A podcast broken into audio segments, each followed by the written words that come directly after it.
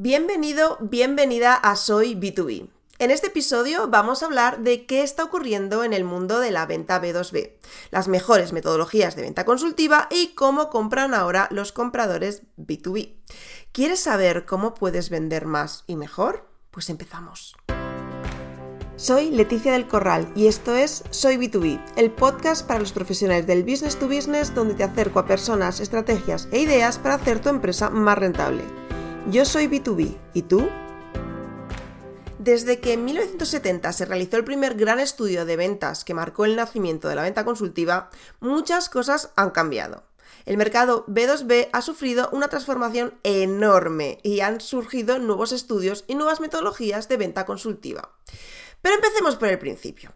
La venta consultiva es aquella venta centrada en el cliente, donde el vendedor actúa como un consultor para entender el contexto y problemas de los clientes y aportar la solución más favorable para los mismos.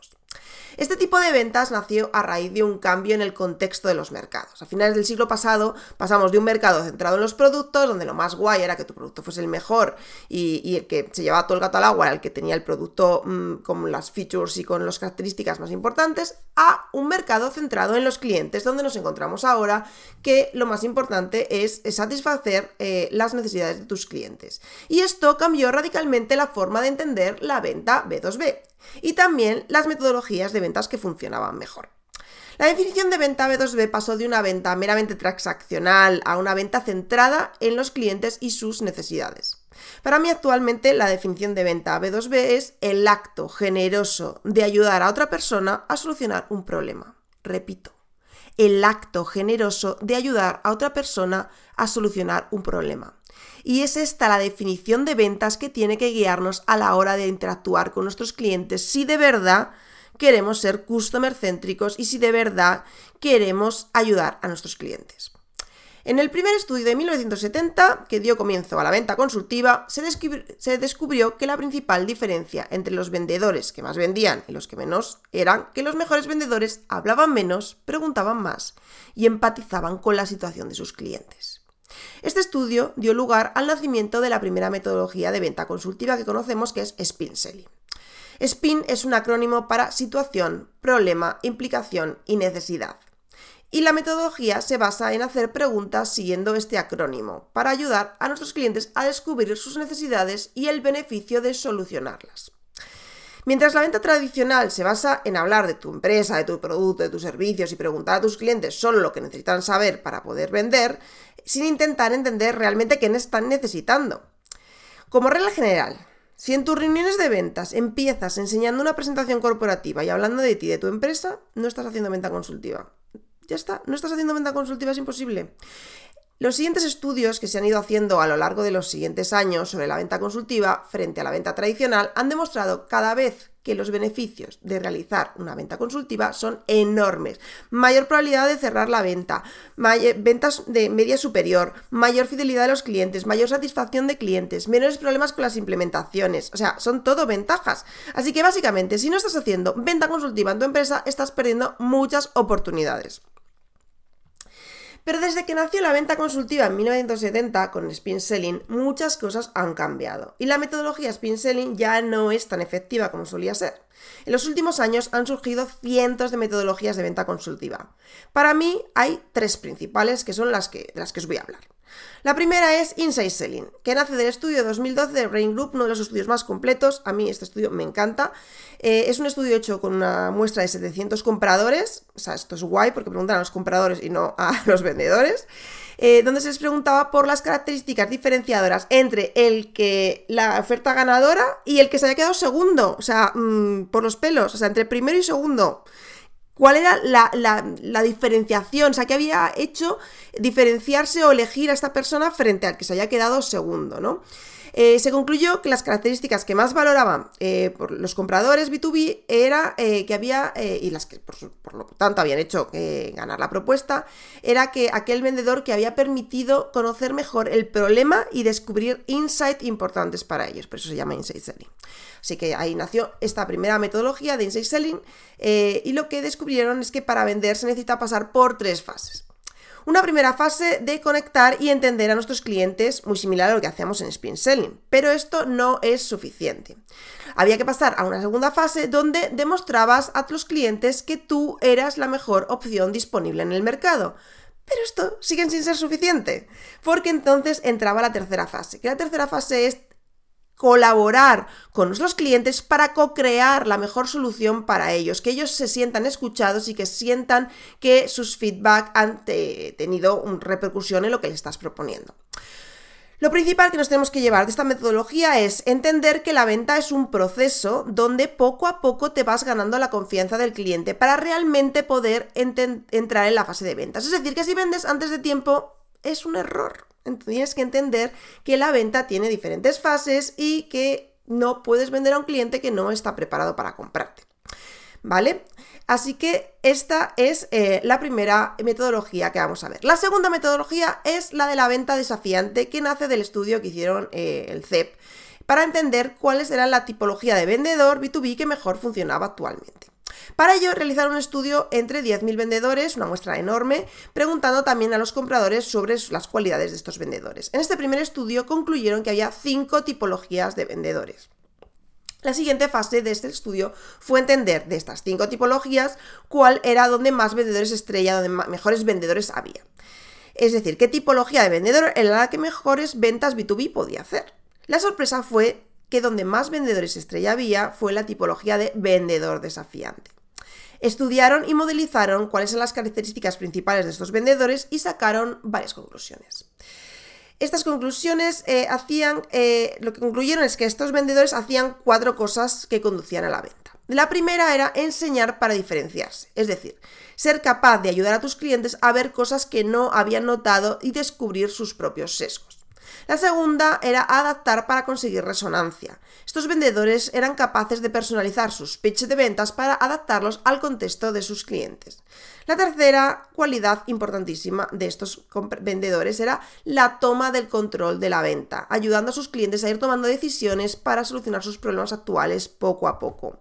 Y todo ello creando tensión constructiva. Porque no nos engañemos, en B2B normalmente vienes a sustituir a otro proveedor. Y la única forma de hacer eso es haciendo dudar a tus compradores de que la solución que tienen actualmente no es la más óptima.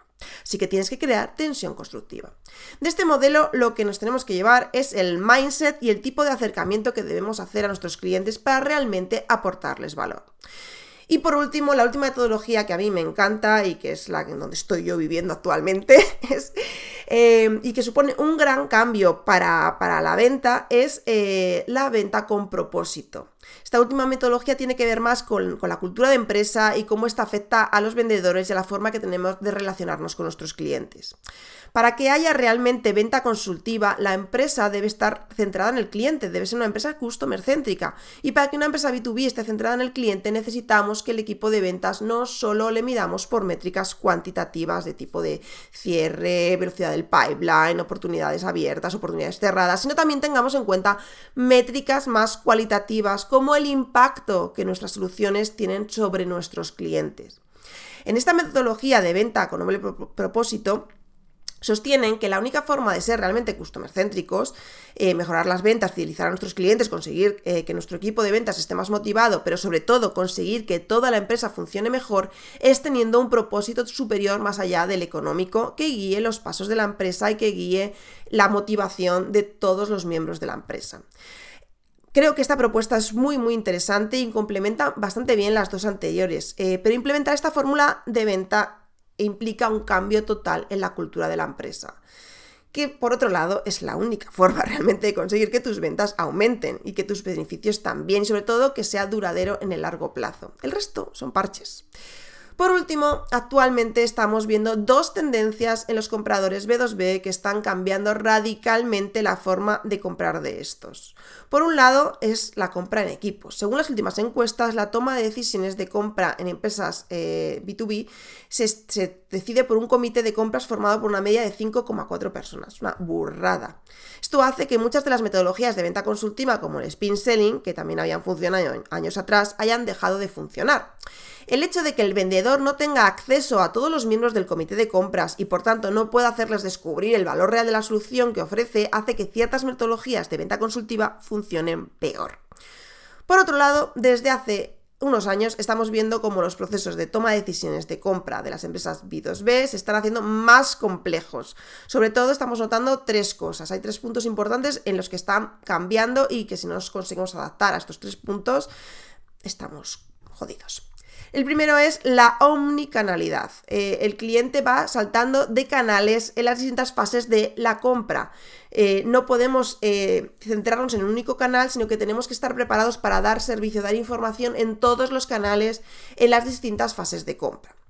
La siguiente eh, característica fundamental es la no linealidad. Ya no hay embudos lineales. El cliente va saltando de fases para adelante, para atrás, vuelve para adelante, se salta otra fase y tenemos que estar preparados para entender rápidamente en qué fase se encuentra ese cliente y darle lo que necesita para continuar a la siguiente fase. Y por último es multicontacto. Es decir, no es la misma persona dentro de la empresa la que guía e impulsa la compra en cada fase. Y como hemos visto en el punto anterior, cada vez intervienen más personas en la decisión de compra.